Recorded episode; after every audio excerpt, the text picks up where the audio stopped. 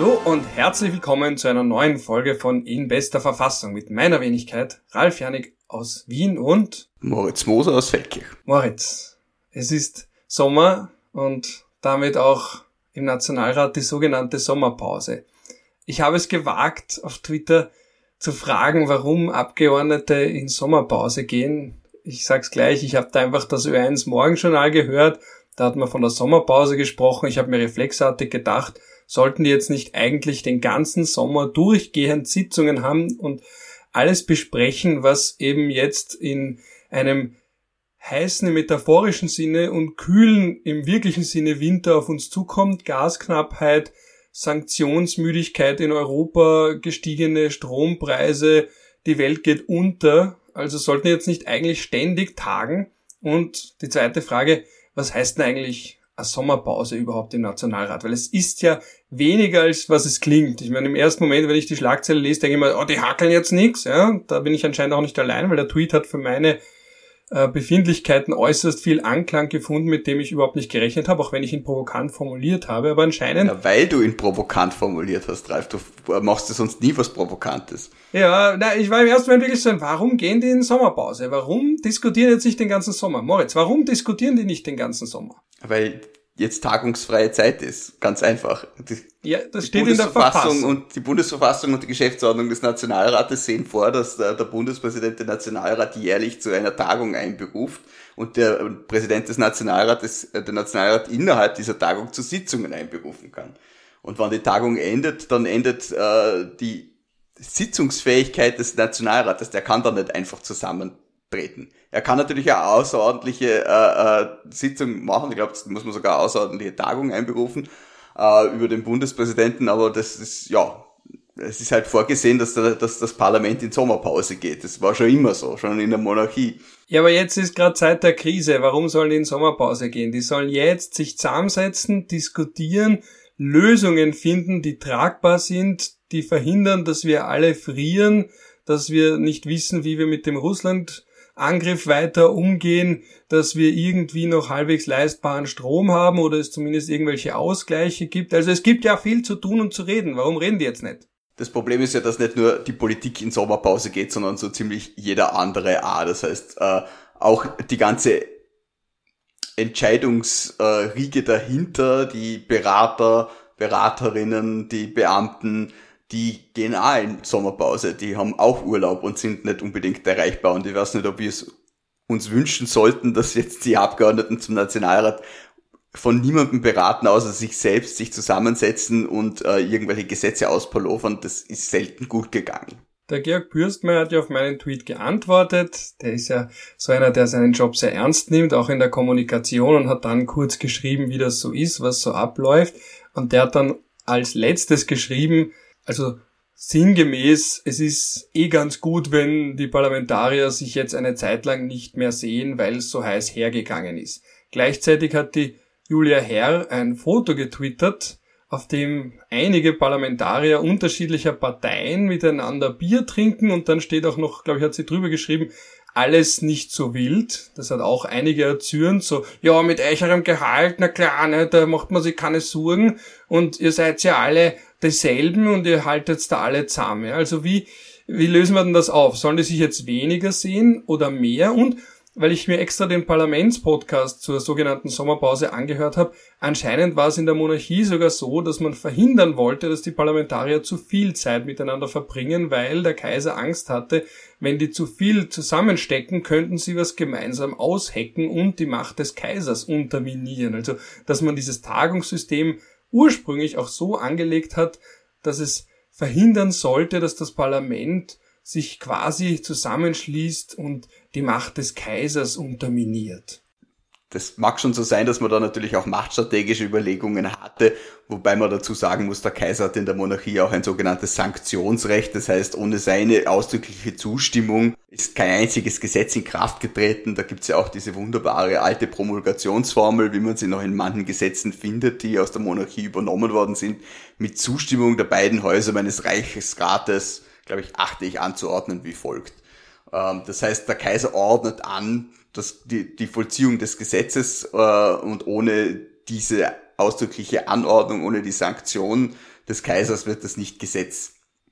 Das ist ja auch ein Bild, das wir heute noch in den USA haben, äh, die ja das, quasi das Verfassungssystem Großbritanniens aus der Zeit der Unabhängigkeit mehr oder weniger republikanisch abbilden, wo der Präsident eben auch dieses Sanktionsrecht hat, das äh, der Kongress overrulen kann. Das ist eine Neuerung, aber in Großbritannien gibt es das vom Mal ja auch noch, da gibt es den Royal Assent, das heißt, die Königin muss da auch den Gesetzen zustimmen. In ganz, ganz seltenen Fällen macht sie das nicht, aber dann eben auf, auf Rat der Regierung.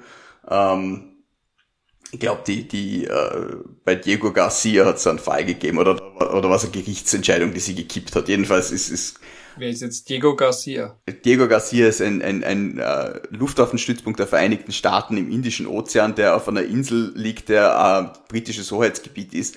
Und da gibt's äh, ähm, Menschen, die dort ursprünglich gewohnt haben und aus militärischen Gründen von dort weggesiedelt wurden, man könnte auch sagen vertrieben und die haben vor britischen Gerichten geklagt und dort Recht gekriegt und die, äh, dann auf Anraten der Regierung hat die Queen aber das irgendwie ausgehebelt, damit er weiter dieser Luftwaffenstützpunkt sein kann. Wann ich es richtig im Kopf habe, aber das ist ein anekdotisches Gedächtnis. Man möge es googeln, um, um äh, die konkrete Wahrheit herauszufinden.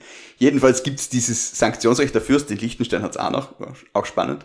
Ähm, ähm, der Großherzog von Luxemburg hat es quasi freiwillig abgegeben. Da war die Frage äh, der Sterbehilfe. Er hat gesagt, er kann das nicht unterschreiben aus einem Gewissen. Dann haben sie sein Sanktionsrecht abgeschafft. Jetzt wird er das Gesetz nur noch verkünden und äh, das hat er dann unterschrieben, also die Abschaffung seines eigenen Sanktionsrechts unterschrieben. Ähm, in Liechtenstein hat es einmal eine Volksabstimmung, äh, eine Volksabstimmung über die Abschaffung des Sanktionsrechts des Landesfürsten gegeben, nachdem der Erbprinz äh, bei einer Volksabstimmung über die Abtreibung gesagt hat, er unterschreibt es nicht, wurscht, wie es ausgeht, und dann haben aber 75 Prozent gegen die Abschaffung des Sanktionsrechts gestimmt. Entschuldigung, e-, e-, Ex Exkurs zum Sanktionsrecht beendet. Jedenfalls hatte der Kaiser eigentlich die Möglichkeit, die Gesetze eher alle zu blockieren, deshalb hätte er ja eigentlich diese Sommerpause nicht gebraucht. Aber ich verstehe schon, dass da mehr dahinter steckt, weil natürlich nicht nur unbedingt Bewegungen innerhalb der Verfassung damit verhindert werden sollten, sondern eben auch eine, eine äh, politische zu große Eigenständigkeit des Reichsrates. Ähm, der Kaiser hat ja dann auch immer wieder die Sitzungen sistiert, wenn es ihm zu bunt geworden ist. Jetzt musst du sagen, was sistieren heißt. Äh, äh, sistieren, also quasi äh, äh, die, den, den Reichsrat beurlauben, könnte man sagen. Ein Euphemismus. Ja. Ähm, aber es gibt natürlich noch einen weiteren Grund, warum es da diese... Also er sagt, macht jetzt gerade mal nix, oder? Es gibt natürlich einen weiteren Grund, warum es diese tagungsfreie Zeit gegeben hat. Nämlich in der Monarchie waren diese Abgeordneten ja natürlich oft Großgrundbesitzer und wichtige Menschen. Also dass, dass da wirklich Arbeiter und Menschen aus dem, aus dem Volk dort drinnen waren, das hat es ja dann erst mit der Einführung des allgemeinen Männerwahlrechts 1907 gegeben. Aber da waren ja eigentlich sehr begüterte Leute, die da auch Geschäfte zu tätigen hatten und die natürlich dann immer extra mit der Eisenbahn nach Wien fahren mussten. Und das war ja dann oft noch eine Tagesreise damals. Und dann hat man eben diese tagesfreien Zeiten auch gehabt, wo die dann wieder auf ihre Güter zurückgefahren sind, um sich da äh, um die Bestellung ihrer Geschäfte zu kümmern. Aber das ist ja heute auch so, dass ein Abgeordneter aus einem weiter entfernten Bundesland wie Vorarlberg vielleicht dann einmal mehr Kontakt hat wieder mit seinem Wahlvolk oder quasi seinem Wahlkreis und sagt, ja, die in Wien, also weiß nicht, ich kann euren Dialekt nicht, aber die in Wien, die Großkopferten, was die machen und ich bin eh für euch da, aber ich kann nicht alles umsetzen. Also dieses klassische Spiel, das immer auf den größeren, äh, auf die höhere Ebene geschimpft wird. Also das muss man ja dann im Sommer auch ein bisschen betreiben, dass man wieder zurückkommt und dort aktiver ist, oder geht das unterm Jahr eh auch genug? Wie schätzt du das ein als jemand, der nicht in Wien lebt? Man macht schon auch unterm Jahr, weil ja der Nationalrat auch unterm Jahr nicht ständig tagt, sondern das sind dann halt wieder mal Ausschusswochen und dann gibt's eben Plenarwochen. Aber es gibt dazwischen schon Zeiten, in denen man sich äh, politisch im Wahlkreis aktiv zeigen kann, wenn man das dann auch möchte. Und ja, da fahren oder fliegen dann die Abgeordneten nach Vorarlberg. Was ja auch ganz interessant ist, ist, dass das Wiedereinberufen einer Tagung nicht einfach so geht und auch keinen festgesetzten Tag hat, sondern da braucht man ein Zusammenspiel aus Parlament, Regierung und Präsident. Das klingt für mich unnötig kompliziert. Also diese Trias, dass man da die drei, äh, sind jetzt keine Körperschaften, sagen wir ganz allgemein Entitäten, dass die da zusammenwirken, wenn ich es richtig verstanden habe. Also dass man da den Präsidenten auch braucht und die Regierung braucht und das Parlament braucht. Ja, das ist halt, das hat man halt aus der Monarchie übernommen, dieses, dieses, also auch wieder, man nagelt, man nagelt mich nicht fest, aber ich bin mir ziemlich sicher, dass das im BVG 1920 auch schon drinnen war und dass das nicht 29 zurückgekommen ist, sondern dass man das wirklich wohl eh übernommen hat, dass der Bundespräsident den Nationalrat einberuft als einen reinen Formalismus, als einen Akt des Staatsoberhauptes, der die Volksvertretung äh, zu ihrer Tagung einberuft einfach um, um ja, wie sagt man, republikanisches Hochamt nennt man das dann immer, wenn der Bundespräsident angelobt wird. Das ist vielleicht dann so republikanische kleine Messe, äh, wenn, er, wenn er eine Tagung einberuft. Also ja, jetzt, es gibt halt einfach solche, solche freundlichen Formalismen. Das ist auch, wenn der Bundespräsident eine Regierung ernennt, dann schreibt er auch einen Brief an den Nationalratspräsidenten und der liest das dann vor und sagt, ja, die Regierung ist ernannt worden und die sind dann meistens auch schon zur Vorstellung da und so. Das sind halt diese Höflichkeiten der Verfassung. Die Briten haben das ja auch, glaube ich, oder? Wo die Queen dann das eine Mal im Jahr quasi im Parlament vorbeischaut und sonst eh äh, de facto Persona non grata ist dort. Ich glaube, so oft schaut sie ja wirklich nicht vorbei, weil das ja vielleicht den Parlamentarismus... Der letzte König, der das Unterhaus betreten hat, hat danach seinen Kopf verloren, deshalb sind sie da ein bisschen vorsichtig geworden. Es gibt ja auch diese, diesen, diesen schönen Brauch, dass das Unterhaus einen Abgeordneten als Geisel in den, in den äh, Palast schickt äh, zur ähm, Sicherstellung der Sicherheit ihrer Majestät. So. Ja, das könnte man mit, mit Boris Johnson machen, weil wie ist das eigentlich? Sind die Desig Designated Non-Survivor könnte man sagen. Ist, ist der Boris Johnson, der ja gerade zurücktritt, quasi im, im Prozess ist, wir nehmen diese Folge auf am 11. Juli. Er ist noch nicht ganz zurückgetreten, aber es scheint ein bisschen, ich sehe gewisse Parallelen zu Herrn Kurz. Er tritt irgendwie zuerst zur Seite und man weiß, es ist ein Abschied auf Raten und dann irgendwann wird er wahrscheinlich wirklich ganz zurücktreten. Ist der dann eigentlich auch Abgeordneter? Kann der dann zurück auf die Abgeordnetenbank? Diese engen Bänke, die es da auch gibt bei den Briten, wo die da so dicht gedrängt beieinander sitzen, das weiß ich gar nicht. Also in Großbritannien ist es so, dass Regierungsmitglieder fast immer auch Abgeordnete im House of Commons sind. Es gibt Ausnahmen, wo die Leute dann in den Lords sitzen. Das sind dann eher die, die, die weniger wichtigen Ministerien aber die Premierminister sind seit Ewigkeiten äh, äh, Mitglieder im Unterhaus. Ähm, und es gibt den Fall meines Wissens nach nicht, dass es, dass äh, die, äh, dass ein Regierungsmitglied nicht Parlamentsmitglied ist. Also das ist da vorgesehen. Und äh, auch die ganzen Minister, die da jetzt zurückgetreten sind, sind ja nur von ihrem Ministeramt zurückgetreten, bleiben aber im Unterhaus. Diese, diese äh, Geschichte, ob jetzt ein Regierungsmitglied Mitglied des Parlaments ist, sein muss oder überhaupt nicht sein darf, das ist, wird überall sehr unterschiedlich geregelt. In Deutschland zum Beispiel ist es ja auch so, dass die ähm, äh, Minister Mitglied des Bundestages sind. In Österreich ist es in der Regel nicht so, dass die äh, Mitglieder der Bundesregierung Mitglieder des Nationalrates sind. Ganz einfach deshalb, weil man da den Nachrückern Platz schafft. Das war früher sehr wohl anders. Also unter Kreisky noch waren die Regierungsmitglieder auch tatsächlich Abgeordnete zum Nationalrat. In den Landesverfassungen ist es teilweise so, dass es auch wirklich ver verboten ist, dass ein Regierungsmitglied auch Mitglied des Landtages ist. Was historisch interessant ist, weil eigentlich früher die Landesregierung Teil des Landtages war und der Landeshauptmann auch äh, die, den Vorsitz im Landtag geführt hat. Aber jetzt bleibt mal wieder beim Bund, auch wenn du als, als anscheinend Föderalist das jetzt nicht willst.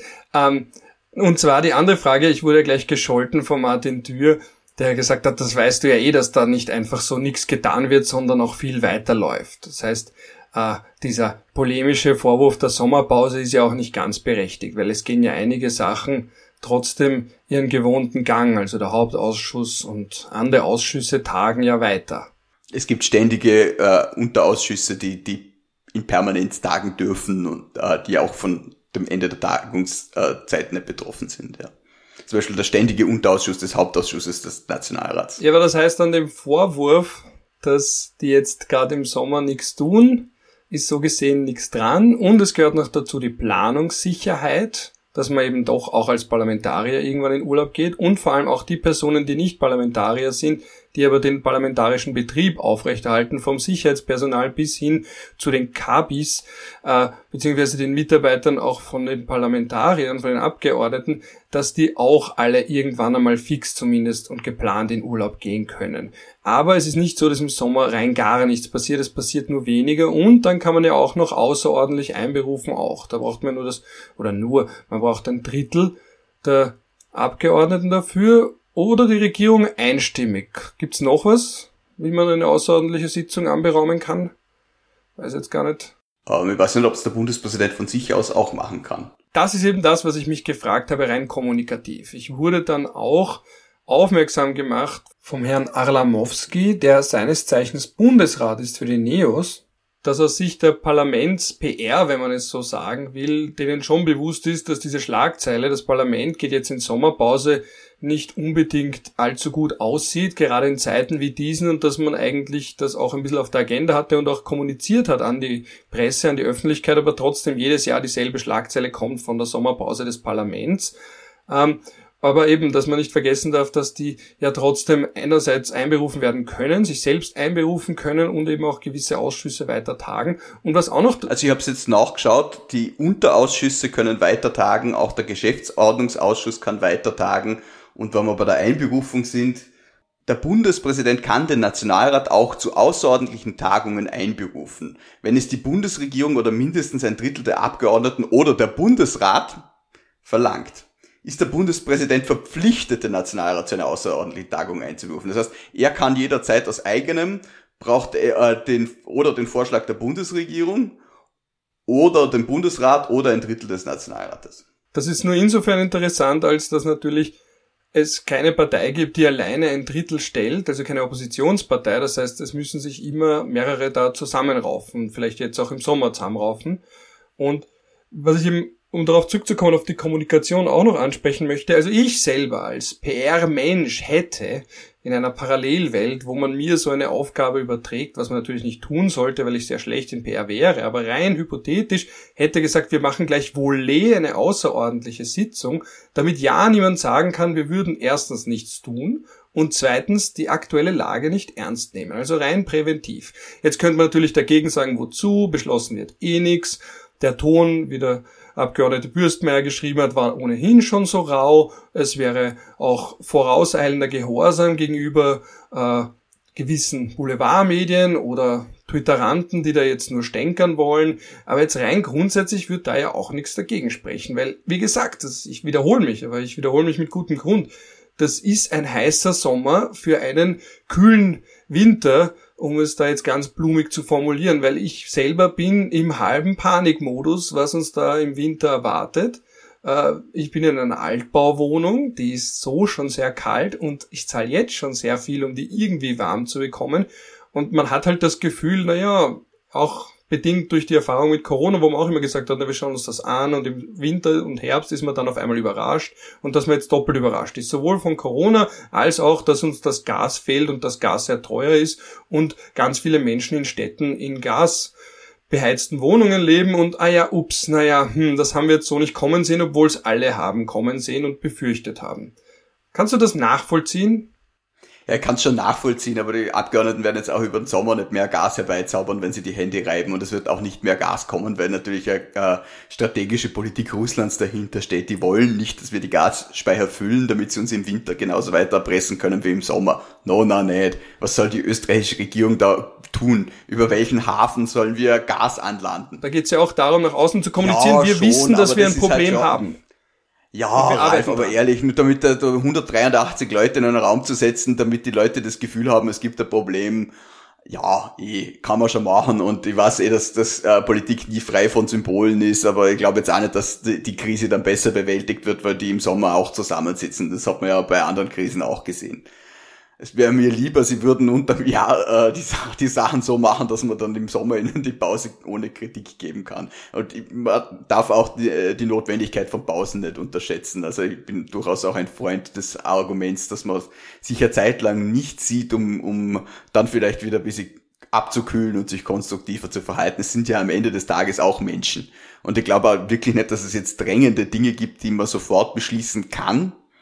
Nicht vielleicht muss, aber kann ähm, wofür man jetzt eine zusätzliche Tagung brauchen würde. Aber äh, ein Drittel des Nationalrates, der Bundesrat, die Bundesregierung oder der Herr Bundespräsident mögen mich verbessern. Damit hängt ja auch zusammen der Vorwurf, dass die Sitzungen, in denen eben alle da sind, also Plenarsitzungen, wo theoretisch was beschlossen wird, ja eigentlich auch nur für die Öffentlichkeit sind, um man halt die Möglichkeit nutzt, große Reden zu schwingen, sich gegenseitig zu beflegeln, aber produktiv erstens nichts weitergeht und zweitens ohnehin auch niemand sich von seiner Meinung abbringen lässt, also dass das eigentlich nur eine große Show für die Fernsehkameras ist. Dazu passt ja auch das schon genannte Bild von der Frau Herr auf Twitter, dass man sagt, gut, ja, ähm, wenn die Kameras an sind, hauen sie sich verbal die Goschen ein. Ich meine, immerhin, es gibt keine Prügeleien im Parlament. Ich weiß gar nicht, weißt du, wann jemals oder wann die letzte Prügelei im Nationalrat war oder im Bundesrat? Es hat nie eine, es hat nie eine gegeben. Es hat einmal eine Fassprügelei gegeben, als ein, ein ähm, ÖVP-Abgeordneter einem SPÖ-Abgeordneten äh, gesagt hat, er könne ihm mit dem 34er Jahr, also gemeint ist der Bürgerkrieg 1934, den Hobel ausblasen, was damals ein freundlicher Ausdruck für Leck mich am Arsch war. Das gehört Und da wäre, da wäre der Sozi fast nach vorne gestürmt und hätte dem Schwarzen eine aufgelegt, wenn ihn seine Parteigenossen nicht zurückgehalten hätten. Das ist meines Wissens nach die einzige beinahe Schlägerei, die es im österreichischen Nationalrat gegeben hätte kann man sich auch fragen, wie weit wir davon entfernt sind, dass es vielleicht wirklich einmal eine gibt, Zeichen der Polarisierung äh, herbeigeredet oder auch nicht. Vielleicht gibt es ja wirklich eine und es wird sich dann daran zeigen, dass sich vielleicht der Herr Kickel dögelt mit, ja, wer, wer, wer glaubt. Ich glaube, der Nehammer, ich habe ihn letztens gesehen äh, bei einem Event. Es ist, also er ist nicht die 1,90, die er behauptet, äh, weil sonst wäre ich auch 1,90. Ich glaube, er ist circa so groß wie ich. Aber er ist ein ziemlicher Kasten, weil neben dem Klitschko hat er wiederum so schmächtig ausgesehen, aber Jetzt kann man sich vorstellen, wie der Herr Klitschko aussieht, aber aber muss schon sagen, also bei jeder Schlägerei innerhalb, innerhalb vom Parlament würde ich mein Geld auf den Nehammer setzen, das nur als Randbemerkung. Aber meiner Erfahrung nach sind selten die großen Männer, die die Schlägereien beginnen, sondern wenn überhaupt sie eher beenden. Ja, also der Kickel fängt eine mit dem Nehammer an und der Nehammer beendet sie dann in unserem hypothetischen Beispiel. Ich glaube aber auch nicht, dass der Kickel jemand ist, der Schlägereien anfängt. Ich glaube, da ist, da, dazu ist er zu kontrolliert, zumindestens körperlich. Das ist jetzt wirklich ein Exkurs. Ja gut, aber jetzt die andere Frage, die auch noch, also die letzte Frage, die jetzt damit zusammenhängt, äh, ist die, wie du schon sagst, da ist ein Parlament jetzt gar nicht so wirkmächtig. Da muss ja auch viel auf europäischer Ebene passieren. Und äh, die große Frage, wird da was passieren? Ich habe langsam das Gefühl, Österreich hofft, dass man sich vielleicht dranhängen kann an Deutschland oder eben auf der europäischen Ebene so wirklich was passieren tut jetzt nichts. Die SPÖ fordert einen Preisdeckel. Das Gegenargument ist wiederum, dass man eigentlich sparen sollte. Äh, vielleicht haben wir dann irgendwie so einzelne autofrei, autofreie Tage oder äh, vielleicht gibt's dann noch längere Energie gemischt mit Corona-Ferien oder eben nur gewisse Uhrzeiten, an denen man duschen kann. Vielleicht wird die Beleuchtung in der Nacht abgedreht. Ich habe jetzt auch einen neuen Trend gesehen, dass diese, wie heißt das nochmal, wenn Menschen so artistisch in der Stadt herumspringen, äh, ich habe schon wieder vergessen, das war ja mal so ein Trend, dass die Leute irgendwo drauf hüpfen oder rüber hüpfen oder drüber hüpfen oder hinaufklettern. Äh, Urban Slacklinen? Nein, nein, nein, das ist das, wo, das ist so die Hippie-Sache, wo die Leute zwischen zwei Bäumen balancieren. Ich weiß ah, jetzt. Du meinst Parcours. Parcours, genau. Dass jetzt so quasi so Parcours-Menschen äh, irgendwo herumhüpfen und anscheinend kann man das Licht von Schaufenstern von außen abdrehen. Da gibt's anscheinend irgendwo weiter oben einen Schalter und die machen das jetzt so quasi. Weil natürlich schon, das bringe ich jetzt zurück, ich sehe schon, du rümpfst die Nase und willst intervenieren, auch für die Hörer da draußen. Ich sehe den Moser, er hat gerade richtig gesagt, er wollte jetzt mit reinreden, aber heute ist er sehr brav. Aber als Frage nur, äh, Jetzt haben wir da diese Debatte, Preiskontrollen, keine Preiskontrollen, dafür spricht geringere Kosten, dagegen spricht, dass Ökonomen sagen, das sind nicht wirklich geringere Kosten, weil sie nicht den Energieverbrauch nach unten schrauben und diese geringen Kosten sich nicht aufrechterhalten lassen langfristig. Und dass man eigentlich eher auf der Sparenseite ansetzen sollte, aber irgendwie will ja auch niemand sparen. Und wenn die Leute sparen sollen, dann sagen sie, warum sparen wir nicht eigentlich bei den Großunternehmen, bei Schaufenstern, äh, bei Industrie und sonst wo, warum müssen jetzt die einzelnen Verbraucher sparen, obwohl der Hauptteil der Energie immer noch von Industrie und was man halt allgemein als Wirtschaft bezeichnet liegt, wenn ich den Satz jetzt richtig vollendet habe. Die Frage ist halt, welche Energie. Die private Bevölkerung braucht wesentlich mehr Erdöl als die Industrie zum Beispiel. Die Industrie braucht dafür mehr Gas als, als die Wohnbevölkerung. Ja, die Industrie braucht Energie, aber die Industrie schafft halt auch Arbeitsplätze, beziehungsweise schaffen die Arbeitsplätze die Industrie, je nach Blickwinkel. Aber man, wann die industriellen Vereinigung berechnet hat, dass alleine in Vorarlberg 28.000 Arbeitsplätze direkt am Gas hängen, und zwar direkt und nicht über irgendwelche Unmittelbarkeiten, dann ist halt die Frage, ob ich jetzt eine Fabrik abdrehe, schon auch nicht so locker flockig. Weil dann, ja, dann sollen sie die Leute halt weiterzahlen, das Geld ist dann halt auch irgendwann nicht mehr da. Also da muss man schon eine sehr naive Vorstellung von Kapitalismus haben, wenn man glaubt, dass sich das lange aufrechterhalten lässt. Und insgesamt ja, es ist ein sehr schwieriges Thema natürlich, wenn man bei Verteilungsknappheit anlangt.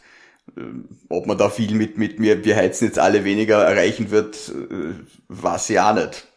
Man will ja die Industrie jetzt auch auf Öl umrüsten teilweise, weil das halt, da, da ätzen dann wieder alle, na, das ist nicht die Zukunft. Nein, es ist nicht die Zukunft, aber wir brauchen jetzt halt schnelle Lösungen und da äh, werden wir jetzt halt mit, mit ähm, Solarenergie und Windkraft innerhalb von einem Jahr nicht dorthin kommen, wo wir hin müssen. Wahrscheinlich auch mit der Umrüstung mit Öl nicht, aber doch ein bisschen schneller. Es ist halt eine, eine Zwischenlösung und man muss in solchen Situationen auch mit Zwischenlösungen arbeiten.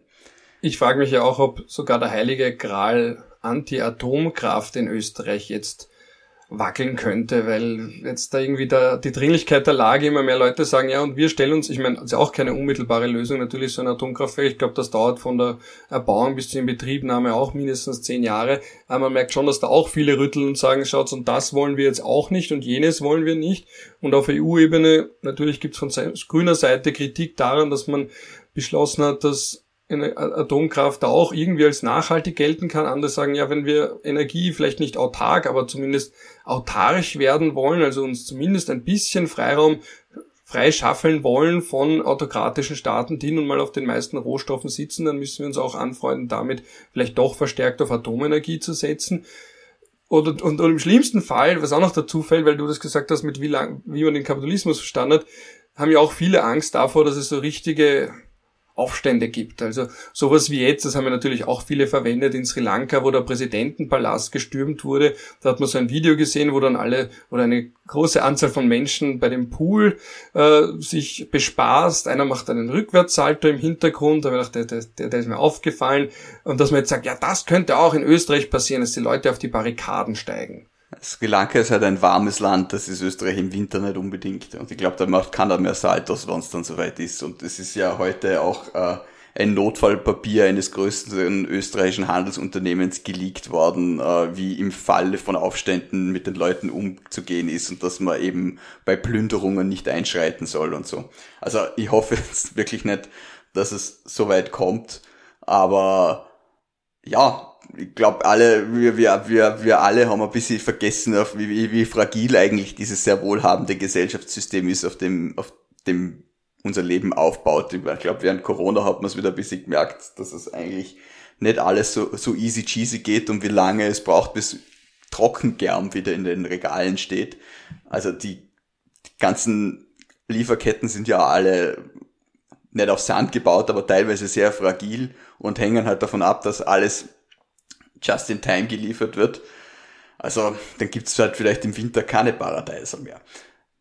Ja, aber wenn das, wenn das, das größte Problem ist, das wir haben werden, beat. Aber ich fürchte, es werden noch andere kommen, wenn dann wirklich kein Gas mehr da ist. Es gehen ja viele von einem sehr hohen Status quo Wohlstandsniveau aus und zu Recht die Kritik ist ja, dass man jetzt nicht sagt, okay, wer soll da was einsparen? Eben, wenn ich mich da auch umschaue in meinem Umfeld, natürlich, da gibt's Leute, die fahren die kleinsten Wege mit dem Auto, die wollen im Winter mit kurzen, äh, T-Shirts äh, zu Hause herumsitzen äh, und dergleichen. Und natürlich darf man da nicht vergessen, dass das eine Art von Wohlstandsniveau ist, aber eine andere ist die, die jetzt schon äh, gerade mal so über die Runden kommen und da ist dann jetzt nicht mehr Wohlstandsverzicht, sondern da geht's wirklich ans Eingemachte. Und es gibt ja jetzt schon Leute, die schon davor im Winter ihre Wohnung nicht gescheit heizen können oder wollen. Und da sind dann natürlich nochmal eine andere Art von Ängsten äh, da, ja, wenn wir jetzt da ein bisschen schwarz malen wollen. Natürlich, und das ist etwas, was sich, was sich in die Gesellschaft ausbreitet. Und man, man darf auch nicht vergessen, dass diese, diese dieser Wohlstand uns ja auch in, in, in sehr viele Abhängigkeiten gebracht hat. Oder wir, wir, wir sind immer sehr flexibel, was, was gewisse Dinge betrifft.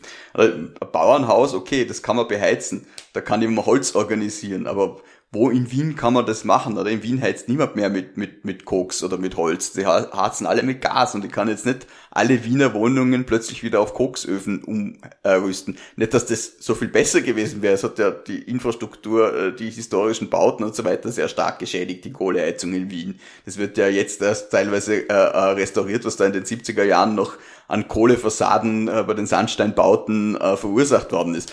Aber natürlich hast du in so einer Situation auch unmittelbar nach dem Krieg die Möglichkeit gehabt, dass die Leute halt in den Wienerwald gehen und dort trockenes Holz holen, um zu heizen. Das hast du jetzt halt nicht mehr. Wenn das Gas weg ist, wer macht dann ein Lagerfeuer in seiner Wohnung? Also du bist nicht sehr flexibel, äh, auf andere äh, Rohstoffe auszuweichen. Und ich meine, wenn dann alle sich einen Radiator kaufen und den in der Wohnung anwerfen, dann haben wir halt ein Stromproblem auch. Und wenn wir wieder zu, zur Energiepreisbindung zurückkommen, ja, beim Strom können wir das vielleicht durchziehen, weil den erzeugen wir großteils auch nicht vollständig selber. Aber beim Gas, ja, natürlich kann der österreichische Staat hergehen und die, die Energieunternehmen zwingen, gewisse Dinge zu gewissen Preisen abzugeben, aber dann werden sie es halt nicht mehr nach Österreich liefern. Beim Strom kann man das machen, aber beim Gas, dann sagen sie halt, ja, gibt's halt für Österreich kein Gas mehr, weil wir können es anders wo teuer, teurer verkaufen. Wer, wie will der Staat sie dazu zwingen? Also im 21. Jahrhundert ist es halt auch ein bisschen schwieriger mit, mit der Preisbindung. Ja, wenn ich es richtig sehe, haben wir auch gar nicht so richtige Kriegswirtschaftsgesetzgebung. Also nicht, dass wir selbst im Krieg wären, wir sind natürlich neutral und uns geht der Rest der Welt nichts an, aber so eine richtige Notstandsgesetzgebung, die jetzt sagt, gut, man kann da so wie... Ein kriegswirtschaftliches Ermächtigungsgesetz. So habe ich es jetzt extra nicht formuliert, äh, Moser. Aber du weißt schon, was ich meine, ja? Jetzt nicht bewusst falsch verstehen, aber so Sachen, wo man sagt, gut, man kann da jetzt ein bisschen aufgrund der Ausnahmesituation ein bisschen mehr eingreifen, ein bisschen mehr steuern. Das liberale Gegenargument wäre natürlich zu sagen, dass all diese Steuerungen nach sich Effekte ziehen, die es noch schlimmer machen, als wenn man jetzt einfach den Markt vorwerken lässt, wobei dieser Markt ja auch kein freier Markt ist, auf dem da alle durch die unsichtbare Hand zusammenkommen und der Staat hat sowieso jetzt nichts zu regeln und auf einmal sollte regulieren. Also er reguliert ja zu, und damit in normalen Zeiten auch. Aber sowas wie zum Beispiel in den USA, da gibt's ja diesen, jetzt fällt mir der Act wieder nicht ein, ja, das ist alles sowas, wo ich mir dann beim Schneiden immer denke, ah ja, jetzt ist mir wieder eingefallen, aber da gibt's ja zum Beispiel auch einen Patriot Act? Nein, Defense Production Act gibt's ja zum Beispiel, wo der US-Präsident, glaube ich, sogar im Alleingang anordnen kann, dass gewisse Güter, wie zum Beispiel Masken während einer Pandemie, produziert werden. Aber solche Gesetze, die so weit gehen, haben wir, glaube ich, in der Form gar nicht. Und selbst wenn, dann haben wir zumindest keine Erfahrungen im Umgang damit. Also wir sind da schon gewohnt,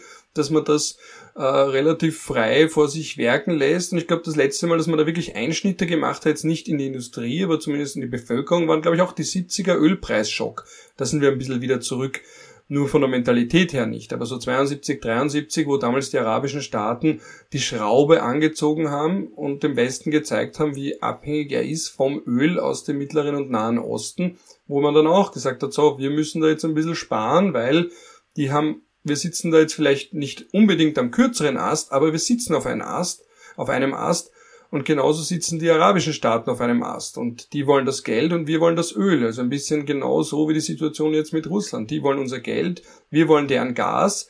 Wir wollen den Krieg nicht finanzieren. Sie nützen Gas als politisches Druckmittel, weil sie genau wissen, wenn wir im Winter frieren, werden wir rebellieren oder Teile zumindest rebellieren. Zumindest werden auch einige Parteien das aufgreifen. Ich kann mir nicht vorstellen, dass wir eine Art äh, Blood, Sweat and Tears Rede haben, wie Churchill sie beim Zweiten Weltkrieg gehalten hat, wo ein Nehammer oder wer auch immer dann zu dem Zeitpunkt Kanzler sein sollte, es schafft, die Bevölkerung einzuschwören, an Solidarität zu appellieren, äh, Einbußen, Verzicht hinzunehmen, das kann ich mir in Österreich und auch allgemein in Westeuropa nur sehr, sehr schwer vorstellen. Also, dass man da wirklich jetzt irgendwie die Leute dazu bringt, aus Solidarität auf Dinge zu verzichten. Und selbst jetzt, wenn schon ein Herr Mara sagt, na, die Sanktionen waren nicht durchgedacht, äh, und Kritik übt, das ist ja jetzt schon so. Also das ist ja jetzt schon brüchig. Also genau das, worauf Staaten wie Russland bauen, dass das im Westen brüchig wird, dass das nicht lange anhält, Solidarität, und spätestens dann sie an ihr Ende kommt, wenn den Leuten kalt ist oder wenn sie das Gefühl haben, ihr Wohlstand geht flöten. Also da ist Russland wahrscheinlich sanktionsresistenter, weil der Lavrov hat ja auch in einem Interview gesagt, naja, Russland ist jetzt nicht squeaky clean, aber wir wissen das und so gesehen fangen wir vielleicht weiter unten an, aber dafür kennen wir das unten schon, wenn es schmutzig ist, wenn nicht alles gut funktioniert, wenn nicht immer alles verfügbar ist. Während wir dieses hohe Niveau haben und schon die kleinsten Einbußen sich unangenehm anfühlen, wenn ich da an Deutschland denke, da wollten wir nicht mal ein Tempolimit einführen, um da den Verbrauch ein bisschen zu drosseln. Also wenn man da schon so wenig machen kann und will, ja, dann schaue ich mir an, wie man das lange durchhält. Aber ich lasse mich gerne eines Besseren belehren, weil was ich in der Coronavirus-Pandemie für mich selbst gelernt habe, war, dass die Leute sich unter Anführungsstrichen mehr gefallen lassen, als man glaubt, sie stärker einschränken und einschränken lassen, als man glaubt. Also klar gab es die Demos und so weiter, aber jetzt die großen Revolten hat es in Österreich da nicht gegeben.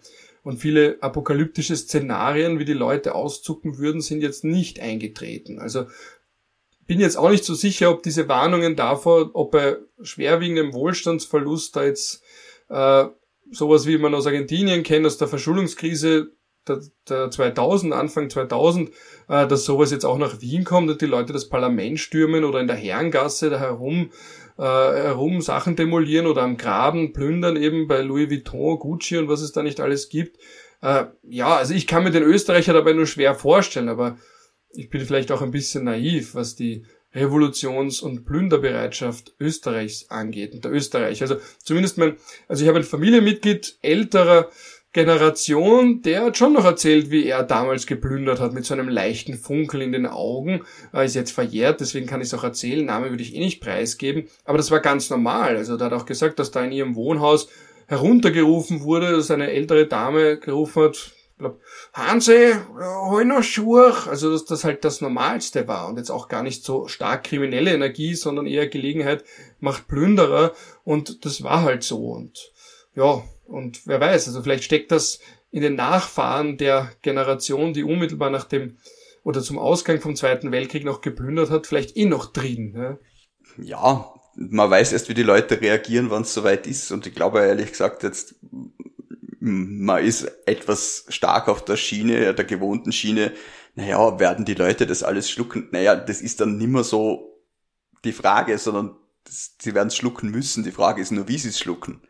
Also diese, diese Überlegung, was kann man alles machen, werden dann, was muss man alles machen, äh, weichen. Und ja, äh, gesetzliche Grundlagen sind schnell geschaffen. Und man hat sie ja teilweise auch noch. Man hat das, das Preisgesetz, womit man ja wirklich, ich habe es jetzt gerade aufgemacht, weil ich mir gedacht habe, irgendein Gesetz gibt's doch, irgendeins gibt's, ja. Ähm, für Sachgüter und Leistungen, die keinen gesetzlichen äh, Lenkungs- oder Bewirtschaftungsvorschriften unterliegen äh, und bei denen eine Störung der Versorgung unmittelbar droht oder bereits eingetreten ist, können volkswirtschaftlich gerechtfertigte Preise bestimmt werden, sofern diese Störungen keine saisonalen Verknappungserscheinungen darstellt und durch marktkonforme Maßnahmen nicht, nicht rechtzeitig oder nur mit unverhältnismäßigen Mitteln abgewendet oder behoben werden kann. Das kann der Wirtschaftsminister machen. Ja, da kann man sich dann fragen, was da alles unionsrechtskonform ist, aber in solchen Situationen fragt es niemand, weil bis man, bis man beim EuGH ist, sind dann auch ein paar Jahre vergangen. Und ja, da kann, da kann man, da kann man einige, einiges machen. Also, es gibt die, die Preiskommission, die schon seit Ewigkeit nicht mehr zusammengetreten ist, aber es gibt sie noch. Und ja, die, für die Bestimmung volkswirtschaftlich gerechtfertigter Preise und für die Anordnung eines Preisstopps ist der Bundesminister für wirtschaftliche Angelegenheiten hinsichtlich der Arzneimittel im Sinne des Arzneimittelgesetzes der Bundesminister für Gesundheit, Sport und Konsumentenschutz zuständig. Ja, Gesundheit, Sport und Konsumentenschutz gibt's auch schon lange nicht mehr, aber das wäre jetzt wohl der Herr Gesundheits Bundesminister für äh, Soziales, Pflege, äh, Gesundheit, Pflege und Konsumentenschutz heißt jetzt, glaube ich. BMS GPK. Es gibt zumindest von der Eva Schulef-Steindl auch ein Buch Wirtschaftslenkung und Verfassung, Gesetzgebungskompetenz und grundrechtliche Schranken direkter Wirtschaftslenkung aus dem Jahr 1996. Äh, was gibt's da noch? Eine Diplomarbeit beim Arno Karl und Fabian Sachsel, der Handlungsspielraum des Staates in der Krise und seine Grenzen vom November 2020. Also ja, es, es ist schon auf der, also es wird jetzt als Thema schon relevanter. Eben, das zeigt sich ja auch immer, wenn, wenn dann auf einmal Diplomarbeiten zu etwas geschrieben werden, weil kenne das auch von mir, dass wenn dann irgendwas passiert, man sagt, na, darüber werden jetzt zukünftige Diplomarbeiten und Doktorarbeiten geschrieben. Dass das jetzt ein bisschen en vogue kommt. Man fühlt sich ein bisschen um Jahrzehnte zurückversetzt, wenn man jetzt wirklich da wieder von so einer eingreifenden Rolle des Staates spricht. Und ich glaube, die Landeshauptfrau Mikkel Leitner hat ja auch schon da ein bisschen, was, was hat sie gefordert? Ich glaube auch Preisobergrenzen oder das, wie ist das? Preisdeckel, ja. So ein, so da gibt's ja das e- Energielenkungsgesetz dann mit 43 langen Paragraphen, wie ich gerade sehe. Also es ist schon was da, es ist nur vielleicht nicht totes, aber schlummerndes Recht. Wir werden schauen, ob das wieder alles reaktiviert wird oder äh, wie das äh, in irgendeiner Form eingesetzt wird. Ja, ich hoffe mal, dass es, dass es, dass es nie eingesetzt werden muss. Ich glaube, das ist vielleicht alles ein bisschen so wie das Epidemiegesetz beim Ausbruch der Pandemie. Da sagt man so, ah, da hat man dieses Ding, das irgendwann wieder verlautbart worden ist und eigentlich vom Kaiser Franz Josef noch kommt. Aber beim Energielenkungsgesetz ist es nicht so, damit werden sogar EU-Richtlinien umgesetzt. Also das ist schon etwas, was man, was man äh, wollte, dass es für solche Krisenzeiten was gibt. Aber ja, am Ende des Tages wird man sehen, wie sich das dann wirklich bewährt. Mögest du in spannenden Zeiten leben. Ja, die Drohung schlechthin. Ich sage ja immer, bei, bei, bei uns ähm, wir, wir, wir sind ja so energiesicher, wie man nur sein kann, beziehungsweise zumindest heizsicher, weil wir, wir haben Nahwärme, wir sind ja am Neubau, wo man Gott sei Dank nicht viel heizen muss und wir haben Nahwärme von einem Hackschnitzelheizwerk. Das Heizwerk gehört der Stadt und ich glaube, äh, die Hackschnitzel kommen auch aus dem Stadtforst, also viel näher geht's nicht. Kann man höchstens der, der Bürgermeister die, die Heizung abdrehen. Also im Zweifel kann ich zu euch aufs Land fliehen, Kälteflucht quasi, und ihr nehmt mich natürlich auch auf, äh, dass ich den ganzen Winter bei euch verbringe und ein warmes Kammerl bekomme und wir dann jeden Tag eine Podcast-Folge Jederzeit, Ralf. Wir haben sogar zwei Zimmer, also du kannst noch wenig ah, aha, gut zu wissen, gut zu wissen. Weil meine Taktik bis jetzt war, dass ich mich da wirklich mit Fließpullovern und langen Unterhosen und mehreren Schichten zu Hause einbunker und vielleicht Menschen finde, äh, mit denen man sich da irgendwie zusammenkullert, um gegenseitig mit der Körperwärme da in irgendeiner Form Energie zu sparen. Ja, na, wenn uns dann in Wien die große, die große Juristenlandverschickung machen, dann bist du bei uns herzlich Ach, willkommen. Gut, ja. Naja, ich, du siehst, mein, mein Apokalypse-Denken ist schon sehr weit fortgeschritten. Deswegen machen wir jetzt auch einen Themawechsel. Obwohl, als letztes könnte man noch sagen, das ist auch die Art, was mir nämlich auch immer beim Podcast auffällt, wir sprechen dann oft über Themen, die dann, wenn ich es nicht gleich schneide, beim Schneiden gar nicht mehr relevant sind, weil sie es so kurz halten. Ja? Also wenn ich jetzt zum Beispiel darüber spreche, über die ach so skandalöse Aussage von Karl Nehammer, der irgendwie gesagt, wird er gesagt. Aber weil mir wichtig ist, dazu zu sagen, wenn wir jetzt so weitermachen, gibt es für euch nur zwei Entscheidungen nachher.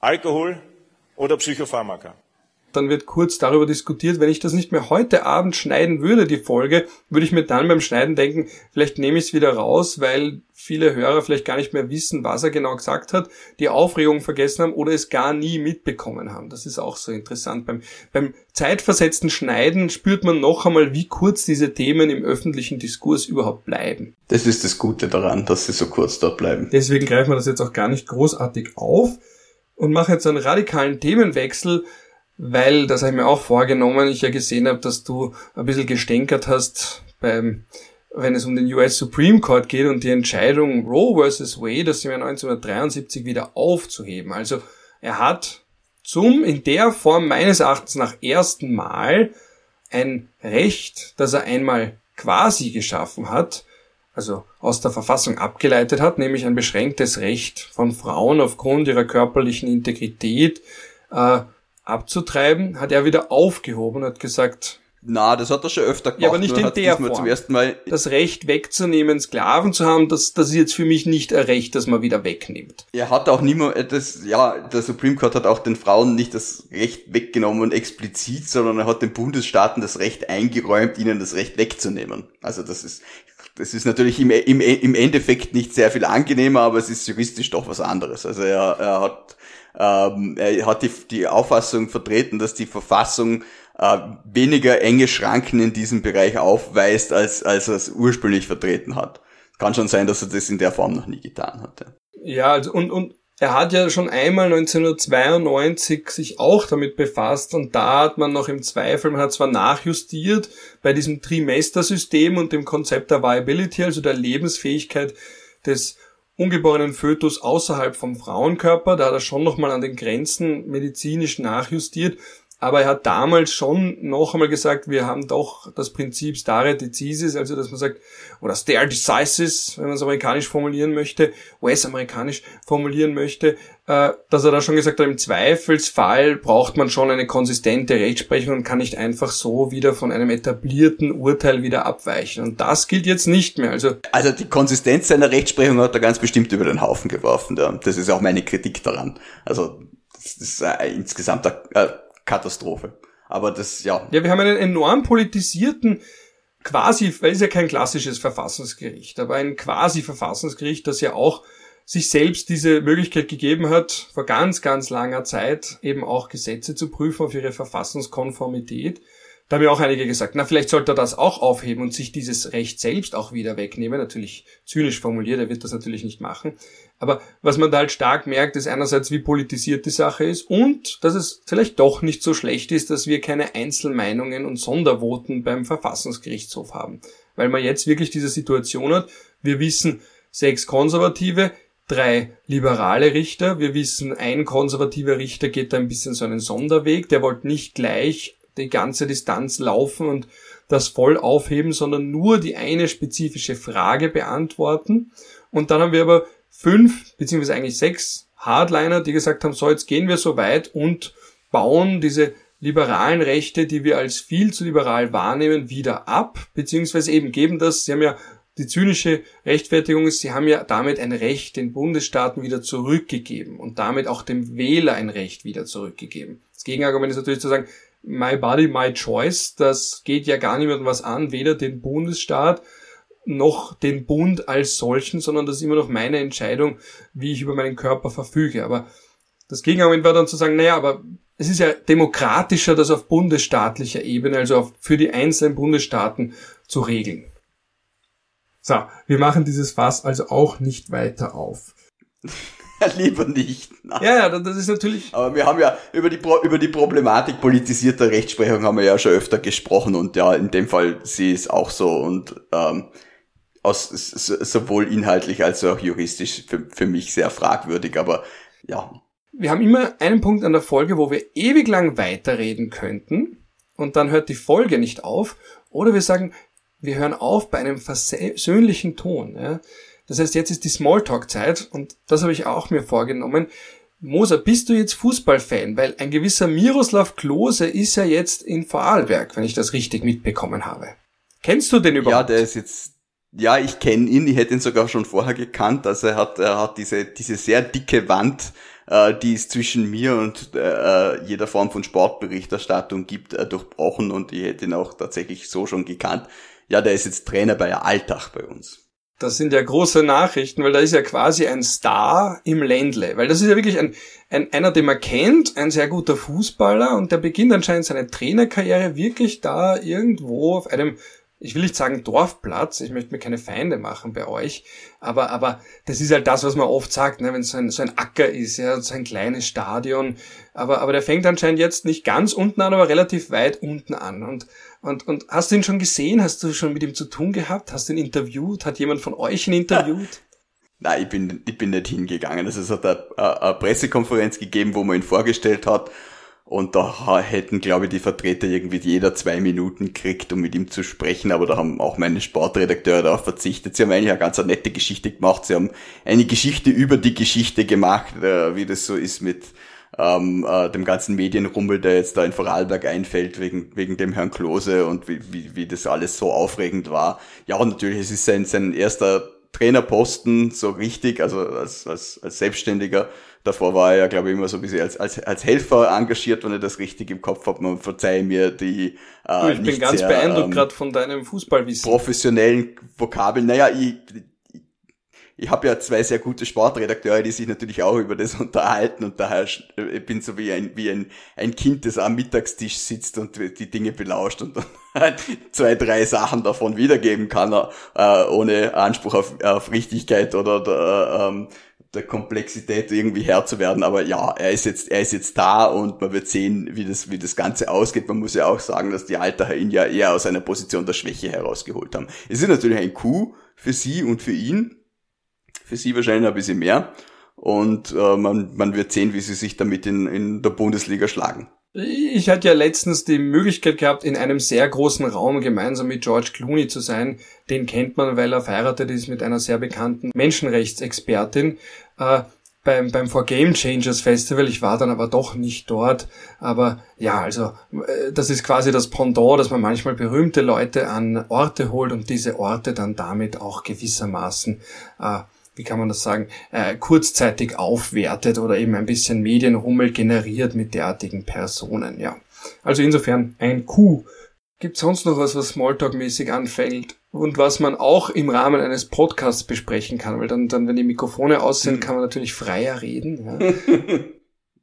ja, der, Verfa der Verfassungsgerichtshof hat die, die Impfpflicht für, für grundsätzlich verfassungskonform empfunden, so wie sie jetzt gehandhabt wird, nämlich gar nicht. Das Impfpflichtgesetz. Ja, wo, indem er die Impf das Impfpflichtgesetz für, für verfassungskonform befunden hat, hat er ja die Impfpflicht auch verfassungskonform. Also es darf in Österreich grundsätzlich eine Impfpflicht geben, vor allem dann, wenn sie nicht angewandt wird. Nein, Scherz beiseite, es war natürlich, äh, es, es muss eine, eine äh, Abwägung geben, wobei es auch durchaus Kritik und meiner Meinung nach auch berechtigte Kritik daran gegeben hat, dass das Impfpflichtgesetz dem zuständigen Bundesminister da einen sehr weiten Spielraum in der Verordnungsgebung eingeräumt hat, ähm, den der Verfassungsgerichtshof ursprünglich wahrscheinlich nicht so für gut befunden hätte.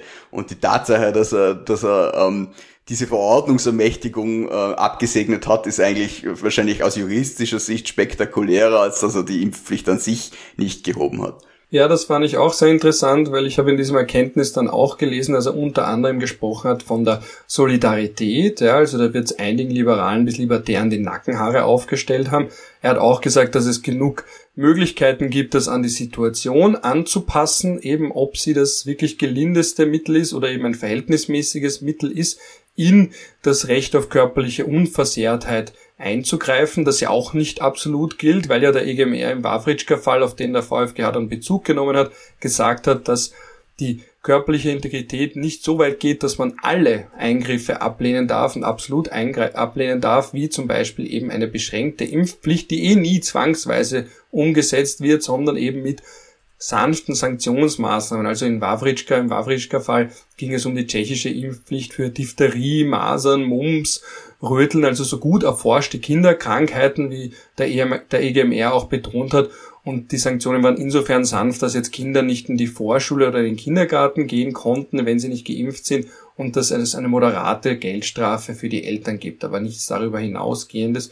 Und eben dieser grundsätzliche Gegensatz zwischen Solidarität und dem Recht des Einzelnen auf gewisse medizinische Eingriffe, Behandlungen äh, verzichten bzw. sie ablehnen zu können, dass der eben da zugunsten einer Impfpflicht ausschlagen kann. Aber er hatte natürlich da bei diesem Erkenntnis einen gewissen Spielraum, weil es ja keine konkrete Impfpflicht gab. Mich hat es ein bisschen gewundert, dass es überhaupt aufgegriffen hat, und nicht gesagt hat, dass der Antragsteller ohnehin nicht antragsberechtigt ist, weil ihm die individuelle Betroffenheit fehlt. Das fand ich nur interessant. Das hätte ich nämlich ehrlich gesagt arg gerechnet und die haben sich halt einfach die Gelegenheit nicht entgehen lassen, das, das doch zu behandeln. Also wann sie wollen hätten, hätten sie ihn heimschicken können. Das sage ich jetzt einfach mal so dreist. Das glaube ich eben auch. Ja, als letztes, was mir noch eingefallen ist, was ich ganz kurz auch ansprechen wollte, äh, das König Abdullah Zentrum für interkulturellen und interreligiösen Dialog ist jetzt endgültig ausgezogen aus Wien. Äh, das entsprechende Abkommen ist auch außer Kraft getreten, also zwischen der Republik Österreich und dieser kleinen internationalen Organisation, die neben Österreich ja nur äh, Spanien und Saudi-Arabien als Mitglied der, der Heilige Stuhl, glaube ich auch noch. Der hat nur Beobachterstatus. Also ich glaube, der ist nicht mal Mitglied, sondern ist halt nur ein bisschen noch dabei. Die anderen drei. Ja, also diese unrühmliche Geschichte der österreichischen Außenpolitik ist damit an ihr endgültiges Ende gekommen. Die war nämlich wirklich von Anfang, Stichwort Banjon Ordner, ehemalige Ministerin und, glaube ich, erste, weiß nicht, was genauere Position war beim König Abdullah Zentrum, aber die dann gesagt hat, na ja, es wird ja nicht ständig wer hingerichtet, also das war so ganz am Anfang dieses Zentrums. Es hat dann, wie mir auch sehr viele Beobachter versichert haben, denen ich auch vertraue, durchaus wichtige Arbeit gemacht. Nur es hat halt diesen einerseits den Namen und den Ruf nicht mehr halt wegbekommen. Der Name war ja auch so eine Idee von der österreichischen Regierung, von der damaligen österreichischen Regierung. Also das war mal wieder so ein vorauseilender Gehorsam bis vorauseilender Kniefall. Damit ist man halt nicht losgeworden, diesen Eindruck, der natürlich auch in der Finanzierungsstruktur begründet ist, dass das ein sehr stark von Saudi-Arabien dominiertes Ding ist, wenn man es auch schon so nennt. Man hätte es vielleicht anders nennen können auch.